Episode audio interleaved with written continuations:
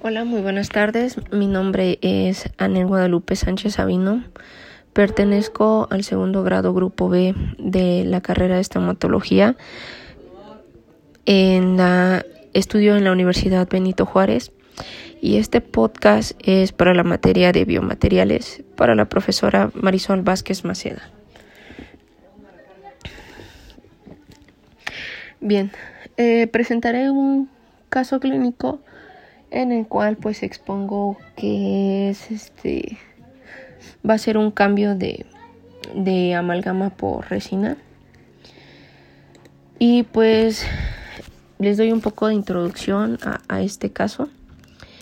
En este caso pues como ya les mencioné mostraré el, como una restauración ya trabajada con amalgama que ya se encuentra deteriorada es sustituida por una nueva restauración, pero en este caso no será de nuevo con amalgama, sino que se restaurará estéticamente y para llegar a, un buen resultado estético pues utilizarán resina. Bien, pues voy a ir anexando algunas imágenes eh, previas a, empezar a trabajar y también posteriores a cuando ya se terminó el, el trabajo. Eh, si pueden darse cuenta en las imágenes, pues eh, se muestran las restauraciones antiguas de amalgama y composite, las cuales son eh, las cuales se deben de reemplazar. Una vez que tengamos aislado el órgano dentario que vamos a, a usar o vamos a, a trabajar,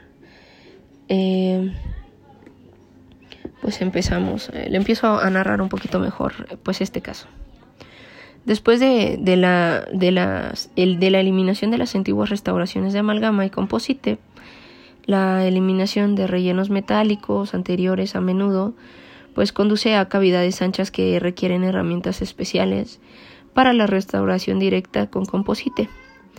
Para el presente caso, pues se utilizaron las extremidades eh, Mitines Large en combinación con Mirroring Ford. Eh, si pueden notar en mi en la hoja 5 añado eh, la cavidad ya limpia y desinfectada. Después empieza la restauración de la pared mesial proximal.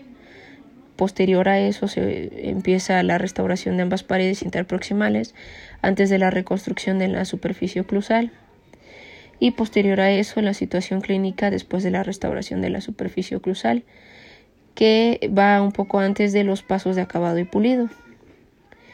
Ya una vez que se terminó todo eso, pues se le ve, eh, agrego una imagen posoperatoria del órgano dentario. Y pues como conclusión, pues puedo mencionar que cuando un paciente solicita una pieza dental más estética, pues la resina suele ser el mejor producto que se puede recomendar. La amalgama no deja de ser un material bastante recomendable. Una de sus desventajas solo suele ser el que no es tan estético. Pero en fin, ambos materiales son muy buenos.